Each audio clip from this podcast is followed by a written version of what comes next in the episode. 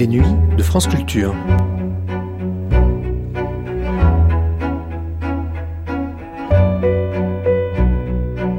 France Culture la nuit, une mémoire radiophonique. La peinture à la radio. Dès les débuts de la radio, d'une radio élaborée, ce croisement peinture-radio fut fréquent. La présence des tableaux par l'imaginaire, voir les tableaux, les imaginer grâce à la parole des autres, cet exercice est passionnant, bien sûr, et parfois nécessaire. Les tableaux peuvent entrer alors dans la galerie intérieure de celui qui écoute les autres. Deux tableaux. Peut-on les décrire? Jadis, les tableaux, on les décrivait, ne serait-ce que dans les catalogues, puisqu'ils n'avaient pas de photos. Utiliser les mots pour faire voir une image, eh bien, voici les mots d'un conservateur, historien d'art, et les mots d'un enfant. Attention, le jeu, les cartes, peuvent mener le jeune homme de l'un des tableaux à sa perte. Première diffusion sur France Culture le 30 août 1989.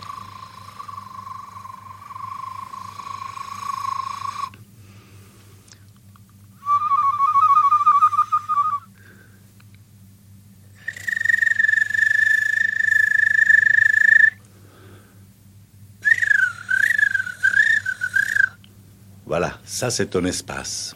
La peinture, les yeux fermés. Ça c'est ta tête et ta barbe.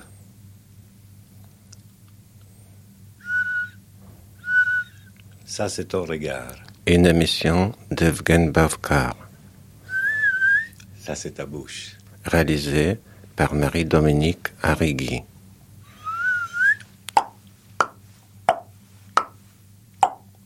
Ça, c'est ton corps.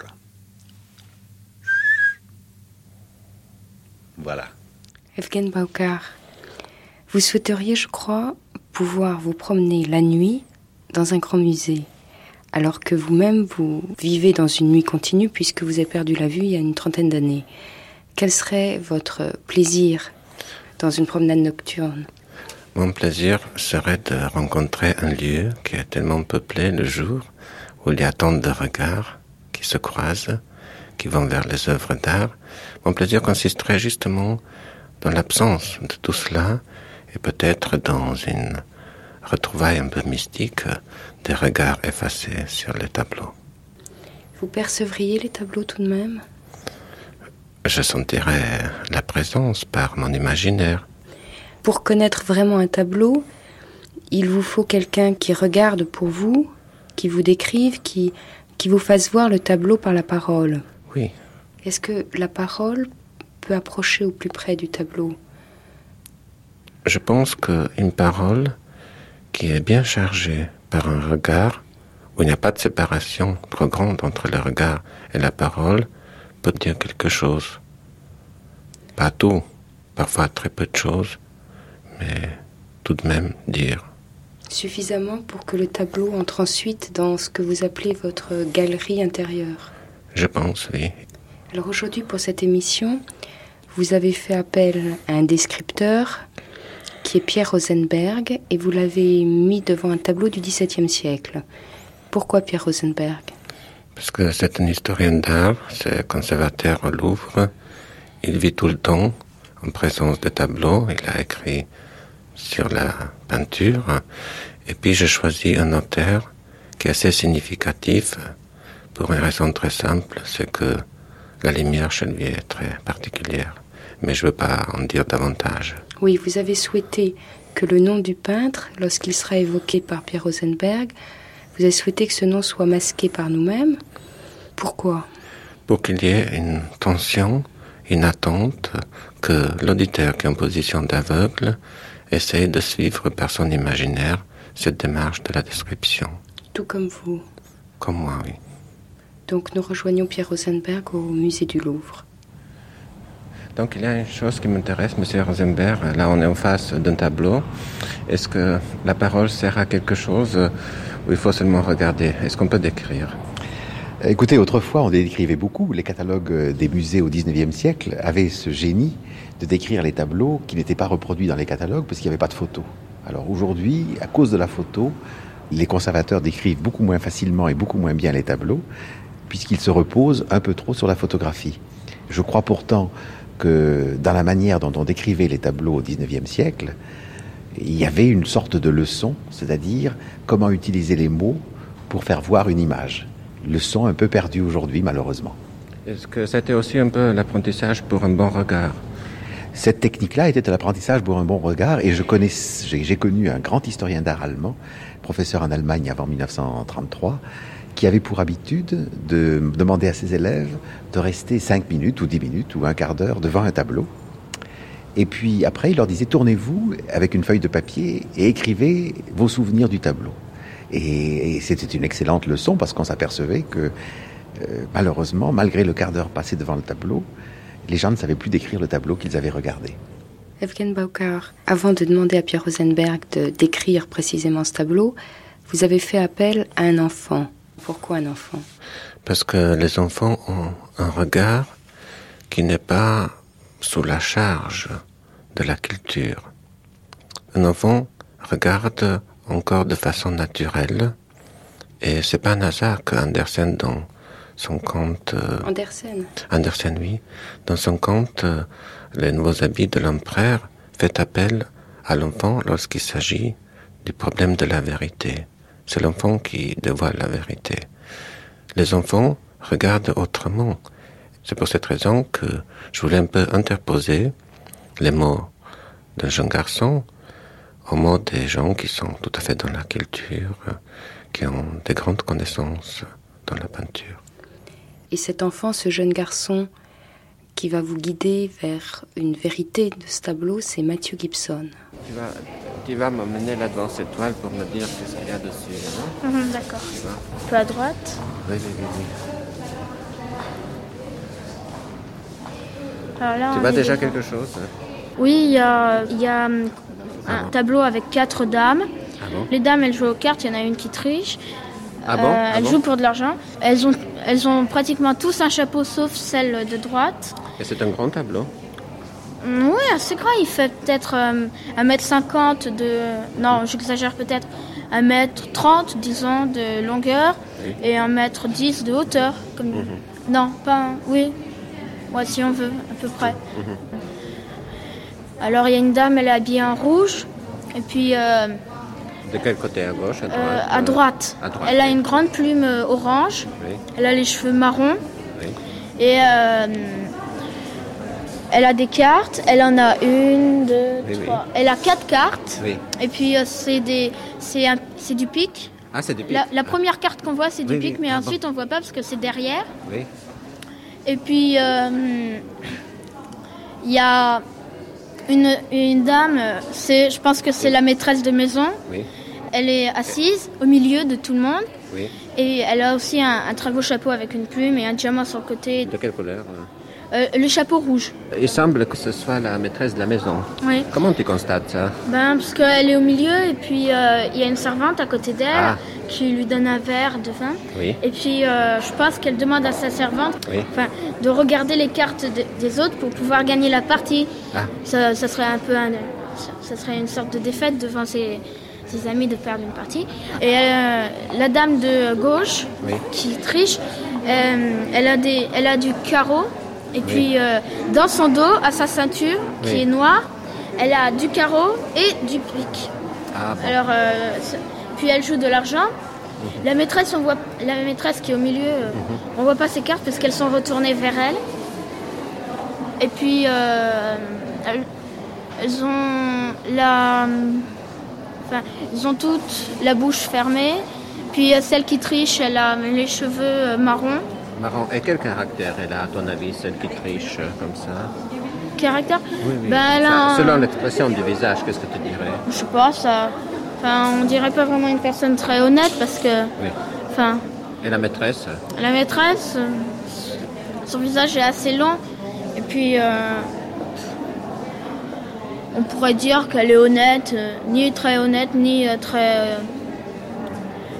euh, Enfin, qu'elle soit ni honnête, ni déshonnête. Enfin, Oui, oui, oui, oui. Ouais. Malhonnête. Et où est le plus de lumière, là, dans le tableau c'est. le plus lumineux? le plus lumineux, c'est la personne en rouge. C'est- En rouge. C'est elle qui reçoit le plus de lumière. Ah oui. Qu'est-ce qu'elle Et puis aussi peut-être un peu la maîtresse de maison. Et puis aussi celle qui triche, elle, elle est moins éclairée. Ça, enfin, Au visage. son hein. visage est moins bien éclairé. Puis elle a des couleurs plus foncées. Ça peut invoquer euh, le mal, quoi, quelque chose comme ça, si on veut. Ah oui. Et tu tu vois d'autres détails là aussi? Euh, Oui, la maîtresse, elle a des boucles d'oreilles, les autres n'en ont pas. Ah, Et puis, euh, elle a un collier, Oui. les autres n'en ont pas. oui. Euh, elle a un collier au cou et De quelle couleur? Euh, des perles, c'est des Mhm. perles blanches. Mhm.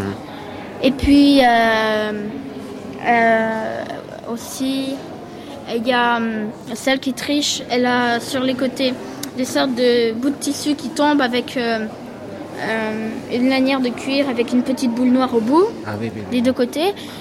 Et puis euh, l'autre dame qui était à, à droite, qui est habillée en rouge, Oui. elle a des sortes de nœuds papillons avec une lanière de cuir et une petite boule rouge.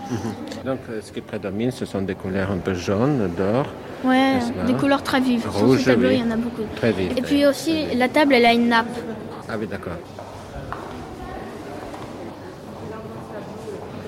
Euh, c'est un tableau évidemment euh, que je connais bien, euh, puisqu'il a été acheté par le Louvre en 1972. C'est un tableau qui avait fait beaucoup de bruit au moment où on l'a acheté. Alors il présente une femme très richement habillée, portant un grand collier de perles autour du cou, qui a dans sa main gauche un jeu de cartes et devant elle quelques pièces d'or. Elle est assise à une table verte. Alors, sur sa droite, il y a une servante qui tient entre, deux, deux doigts un verre de vin plein et dans l'autre main une fiasque de vin. Et la servante porte un turban jaune avec une aigrette. Elle a un costume, elle aussi, euh, très riche et elle porte, elle est un petit peu décolletée, d'ailleurs, comme la maîtresse, euh, comme sa maîtresse. Et puis alors, sur la gauche de la servante, assis à une table, parce que la servante est debout, il y a un joueur de cartes qui, de sa main droite, tient euh, des, un carreau, des cartes de carreau, et, dans, et de sa main gauche cache dans la ceinture qu'il porte autour de la taille deux cartes, un carreau et un trèfle. Euh, et le joueur se tourne vers nous. Euh, il est dans l'ombre, son visage est dans l'ombre, mais il se tourne vers nous comme s'il voulait nous rendre complices de la tricherie qu'il est en train de commettre. Et alors sur l'extrême droite, ça c'est le personnage le plus important, euh, il y a un autre jeune homme très richement habillé, un peu bené, d'une expression un peu idiote, qui regarde ses cartes, qui porte un grand chapeau à plumes, il a un habit somptueux d'une grande richesse, et on se rend bien compte qu'il y a une complicité entre la, femme qui est au centre du tableau et le joueur de cartes à l'extrême gauche pour berner le jeune homme qui joue aux cartes sur la droite pour le tromper. Et en fait, tout le tableau, grâce au jeu des mains, et grâce au regard surtout que les différents personnages échangent entre eux, grâce à tout cela, nous raconte comment on peut berner un jeune homme innocent, comment on peut le rouler, comme on dirait aujourd'hui, le tromper et le dépouiller du tas d'or qu'il a devant lui.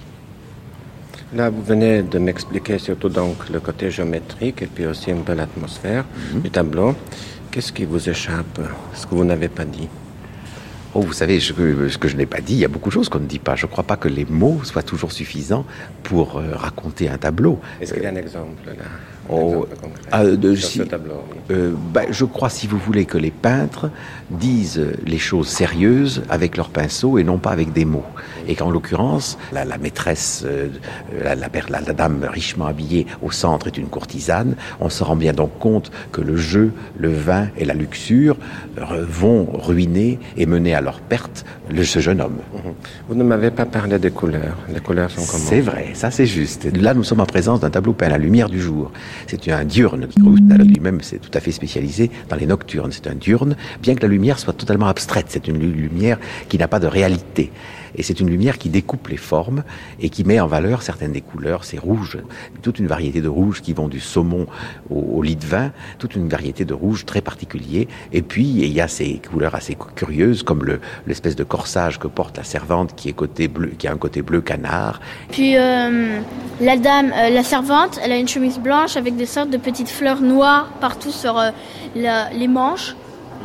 Elle a une sorte de veste, euh, un, veston, C'est celle qui tient le verre. oui, un- une sorte de veston euh, vert, euh, vert. et puis de derrière le veston, il y a une sorte de soie qui sort avec après un, tissu avec de l'or et puis des petites fleurs dessus. Et puis euh, il y a la, robe euh, olive, pas tout à fait olive, jaune brûlée de la, de la figure centrale de la composition. Et puis la maîtresse, elle a une sorte de robe marron avec des sur les côtés des petits fils d'or. Très fin. Non, c'est un tableau qui est très vif et très riche en couleurs. Et la couleur peut-être qu'on remarque le plus, c'est le jaune citron du turban de la servante qui, euh, qui est vu de profil, un profil très nettement dessiné et qui d'un petit œil un peu coquin, euh, elle aussi se tourne vers nous. Et quel est son regard? Eh bien, c'est un regard un peu duplice. C'est que d'un côté, elle sait parfaitement qu'elle assiste à la ruine de ce jeune homme. Elle assiste à un spectacle extraordinaire, une espèce de ballet fantastique où deux pères complices sont là pour ruiner euh, un jeune homme. Elle assiste à ce spectacle. Elle n'y participe que peu puisqu'elle est la servante qui apporte un verre de vin. Mais de son regard, elle nous montre qu'elle est consciente du spectacle auquel elle assiste et qu'elle veut nous y faire participer parce que son regard est à la fois dans le tableau et vers nous. Et qu'est-ce qu'il y a de plus particulier comme couleur euh, pour euh, ce tableau? Ah, ça c'est difficile à dire. Je crois que ce qui différencie des autres peintres français du XVIIe siècle, c'est l'audace de sa gamme colorée. C'est-à-dire qu'il n'a pas peur de juxtaposer des couleurs très tranchées les unes à côté des autres. Par exemple, le jeune homme, le tricheur, qui est sur la gauche du tableau, est habillé d'un juste au corps, on ne sait pas s'il est de cuir ou d'un tissu très fin, qui est d'un espèce de vert olive assez particulier, et ce juste au corps est, avec des espèces de, breloques qui pendent aux manches noires, et le contraste de ce vert olive et de ce noir sont évidemment très beaux. Mhm. Est-ce qu'il y a une distance pour regarder ce tableau Ou on est là à la bonne distance Nous ne sommes pas à la bonne distance. Il faut nous... Quelle serait la bonne distance Oh, à mon avis, là, il faudrait se rapprocher d'un mètre. Il faudrait être à 3 mètres du tableau.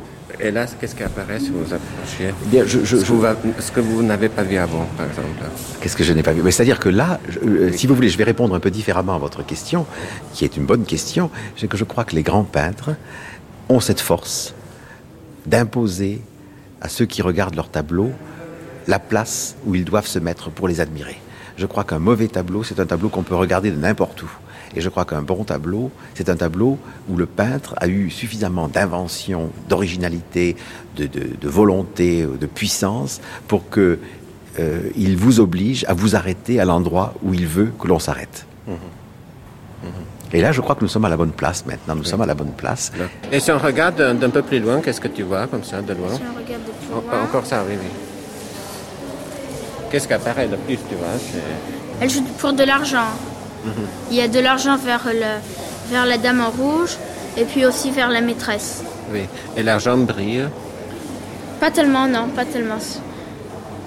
Euh, c'est si on veut, c'est de l'argent. on va oui, ça rapprocher pour pouvoir voir. Euh, on dirait des louis d'or, enfin on dirait de l'or avec des avec des pièces en argent. Et puis la maîtresse, elle a que des louis d'or mhm. d'elle. Puis celle qui triche, elle a un louis d'or avec une pièce euh, sous son bras. Par exemple, ce qu'on n'avait pas vu avant, euh, et je crois que c'est un détail très intéressant, c'est euh, par exemple les espèces d'incrustations or et vertes qui forme le bout des manches de l'habit du, euh, du bernet, du jeune homme qui est triché. Ça, il y a là un jeu euh, extrêmement savant qui prouve l'extraordinaire virtuosité du métier de Et puis, euh, ah oui, la dame en rouge, elle a aussi deux colliers, un à la main droite, un à la main gauche. Ah. Ils sont tous les deux pareils. Puis sur la chemise, elle a des points d'or avec des sortes de petits carreaux. Enfin, pas vraiment des carreaux, c'est des traits d'or de Mathieu, écoute, tu m'as dit qu'il y a des dames là. Hein? Oui. C'est sûr. Tu penses que c'est sûr que des dames? Ou ce hein? sont des hommes aussi qui sont mêlés là? C'est que des dames, je crois. Ah oui, mais pourquoi tu y penses? À cause de, des coiffures? Ben, ça, ça, se voit. Et puis, euh, les coiffures, oui. Et puis aussi, euh, la coquetterie, c'est pour. Enfin, je vois pas des hommes s'habiller avec des, avec des robes. Oui, oui. Oui, oui. Oui, mais c'était une, une, époque ancienne, ils s'habillaient comme ça peut-être. Ah oui, puis aussi il y a le décolleté qui. Enfin, un homme ne pas oui, décolleté. Oui, oui. Il y a juste la servante et la maîtresse qui ont un décolleté. Ah les autres, c'est pas de Peut-être que ce sont deux hommes, hein Non. Non, je pense pas. Peut-être que euh, je pense. Je regarde de plus près, regarde bien. Hein. Regarde bien. Les traits, peut-être. Oui, peut-être que. Je me les traits de visage, oui, les traits de visage. Je me suis trompée. Je pense que la personne qui triche, je pense plutôt que, que c'est un homme. Oui. Mais enfin, c'est. Enfin. Ça se voit pas tellement en direct, c'est une femme. Oui. Il a Avec quel trait de visage Ben, il a des, des, rides, tandis que les dames n'en ont pas, là, sur le, le tableau. Et puis, il a aussi un nez plus. Un, on dirait plus carré, tandis que les femmes ont un tout petit peu plus ronde sur le tableau. Oui, oui, oui. oui, Et puis, ce qu'on voit pas, ce qu'on n'avait pas vu non plus, ce sont les petits éclats euh, de lumière sur les ongles des, des protagonistes, des éclats de lumière très particuliers et qu'il qui a beaucoup aimé, toujours répété dans chacun de ses tableaux, des espèces de petits éclats lumineux qui sont sur le bout des ongles. Puis il y a quelque chose d'écrit sur la nappe. Ah marqué, euh, Georgie de... Enfin un nom que c'est pas très facile à dire. Je voulais dire une dernière chose. Par exemple, si on vous posait une question, de ne pas parler comme historien d'art, mais comme ça, de dire euh, une parole, disons, de l'ordre des sentiments esthétiques. Qu'est-ce que vous diriez là en face de ce tableau? Esthétique. Oui, de l'ordre des sentiments esthétiques oui. Mais qui, disparaissent de plus en plus des théories contemporaines. Qu'est-ce que vous diriez? Bah, C'est très difficile. Je suis, historien d'art et je ne peux pas beaucoup m'abstraire de ce qui est mon métier. Euh, c'est très difficile. Euh, je crois d'ailleurs que euh, là, vous allez loin, vous allez vous pousser, poser des questions qui sont presque insolubles, parce qu'après tout, le génie d'un peintre, c'est justement quelque chose qui, en dernière analyse, se, se refuse aux mots. Euh, en gros, euh, les mots euh, et les touches du pinceau sont deux manières de s'exprimer. Et fort heureusement, on peut dire des choses géniales avec des mots, on peut les dire génialement avec les pinceaux, mais je ne crois pas que, à moins d'être génial soi-même, ce que je ne suis pas, on arrive grâce aux mots justement à rendre le génie d'un peintre. Oui, mais est-ce que vous croyez que tous les mots qu'on puisse dire comme ça sur une peinture, que comme ça, ça tombe à côté? Oh, ça, devrait dire quelque chose. Les historiens d'art, euh, si vous voulez, quel est leur rôle? Il consiste naturellement d'abord à faire un travail très technique, qui consiste à savoir quand un tableau a été peint, par qui, combien il mesure, à qui il a appartenu, dans quel état de conservation il est, s'il en connaît des copies. Euh, tout ça, c'est l'aspect, si j'ose dire, euh, technique qui est très important chez l'historien d'art. En effet, le détail pratique, la, et puis il, doit, il se doit d'aller un peu plus loin, il faut qu'il analyse, euh, mais je crois qu'il faut ça qu'il sache arrêter et qu'il sache qu'à un certain moment, il faut qu'il passe la main à l'écrivain ou au critique et que c'est un autre métier. En tout cas, c'est pas le mien. Donc la parole, c'est pas tout à fait inutile. Elle est loin d'être inutile. Moi, j'aime beaucoup la parole. Je crois cependant qu'il faut que le dernier mot reste au peintre. Evgen Baukar, est-ce que tous ces détails qui viennent de vous être décrits sont parvenus à vous donner une vision d'ensemble de ce tableau? Oui, parce que ce que je fais, j'essaie de rassembler ces morceaux, ces morceaux épars euh, du tableau pour faire une espèce de totalité en moi-même. Donc c'est un travail de l'intériorité qui m'appartient. Vous avez souhaité vous tourner vers un autre tableau du même peintre, un tableau qui est d'un autre registre. Oui, ce tableau est surtout important pour moi parce que il y a là ce que je pourrais dire une espèce d'enchantement sur la lumière, une lumière peinte bien entendu, et je voulais voir dans quelle mesure les ailes de la parole puissent porter cette lumière. Et vous avez mis donc en position toujours de descripteur Mathieu Gibson et tout d'abord Pierre Rosenberg tout le tableau tourne autour d'une veilleuse, c'est-à-dire d'une lampe à huile. C'est presque le centre, c'est le centre du tableau. Il y a sur la droite des livres. Euh, et, une corde, c'est pas pas le mot que je cherche d'ailleurs, mhm. euh, avec laquelle l'héroïne du tableau euh, se flagelle. Et cette corde est posée sur une croix, car en fait l'héroïne du tableau est une femme qui médite mélancoliquement sur la flamme de la bougie. Elle médite, elle se tient la joue de sa main gauche et l'autre main repose sur un crâne. Un crâne merveilleusement bien peint. Mhm. Moi, ce qui m'intéresse, c'est la matière de la lumière que vous voyez là. Comment pourriez-vous définir cette lumière ah, Ça, c'est très difficile. Est-ce qu'il y a une graduation de la lumière comme ça euh, Est-ce que vous pourriez définir ça dans le tableau? C'est vrai que le tableau va de la flamme de la bougie vers une espèce de pénombre qui euh, fait que on a l'impression que on est dans une espèce de, de, lumière dans le noir de la méditation. On a dit qu'il y a une graduation de la lumière à partir de la bougie, n'est-ce pas? À quel moment ça devient vraiment la substance lumineuse de, ce peintre? C'est un peu son génie, évidemment, d'avoir su peindre la lumière. Parce qu'après tout, la lumière, elle ne se peint pas. c'est ça euh, que je pose la question. Oui, il a très bien posé la question. Et, évidemment, il n'a pas. Il, son, son génie, c'est d'avoir su justement euh, montrer comment cette lumière de cette euh, chandelle, de cette veilleuse, se reflète sur les chairs, sur les tissus, sur les crânes, et comment elle euh, fait euh, de ces chairs euh, le tableau. Si quelqu'un vous racontait ce tableau-là, oui. qu'est-ce qu'il faudrait qu'il dise pour que vous reconnaissiez que c'est bien ce peintre-là? Quel mot suffirait pour reconnaître? À la lumière de la chandelle. Oui. À la lumière de la chandelle. Ouais, alors il y a une bougie allumée. Je voudrais aujourd'hui C'est une dame que l'herbe fut blanche. fauteuil. Oui, oui. Et puis euh, des livres sur une table. Oui, oui. Pour fouler l'évidence de vous voir souffrir. Contre la table. Oui. Elle tient, enfin, elle a un crâne sur les genoux euh, qu'elle le tient. Oui, oui. Et puis. Euh, Je ne regarderai pas sous votre main si jeune la forme dure, sans crépi de la mort. Et puis. Elle regarde vers la bougie. Ça éclaire euh, une partie assez grande. Je voudrais aujourd'hui que l'herbe fût blanche pour fouler l'évidence de vous voir souffrir. Je ne regarderai pas sous votre main si jeune la forme dure, sans crépi de la mort.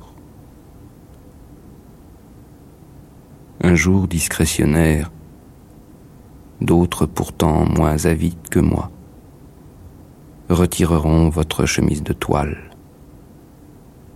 occuperont votre alcôve. Mais ils oublieront en partant de noyer la veilleuse, et un peu d'huile se répandra par le poignard de la flamme sur l'impossible solution.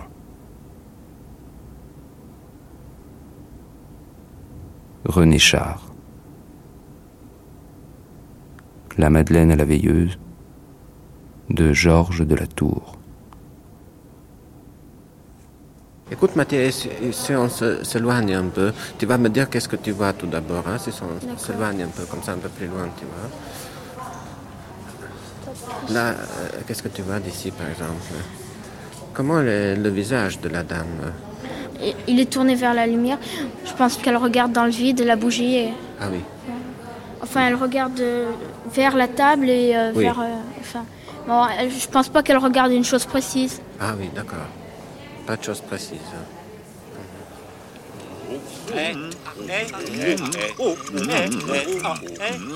C'était la peinture Les yeux fermés avec Pierre Rosenberg et Mathieu Gibson. Texte lu par Jean-Baptiste Malartre. Prise de son, Jacques Gouillon. Mixage, Jean-François Néolier. La peinture Les yeux fermés, une émission d'Evgen Baukar, réalisée par Marie-Dominique Arrigui et avec la palette vocale de Pierpaolo Piccinato.